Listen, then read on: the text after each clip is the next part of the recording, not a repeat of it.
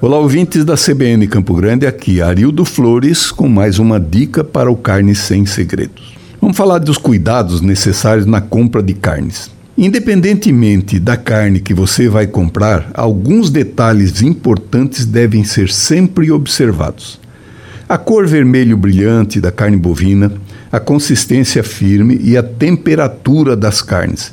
E por fim, o mais importante e o mais básico: nada substitui o seu faro apurado. Carne velha não cheira bem, e carne nova e fresca não cheira mal. Se o seu açougue estiver com cheiro forte de sangue, mude para outro que respeita mais a sua saúde.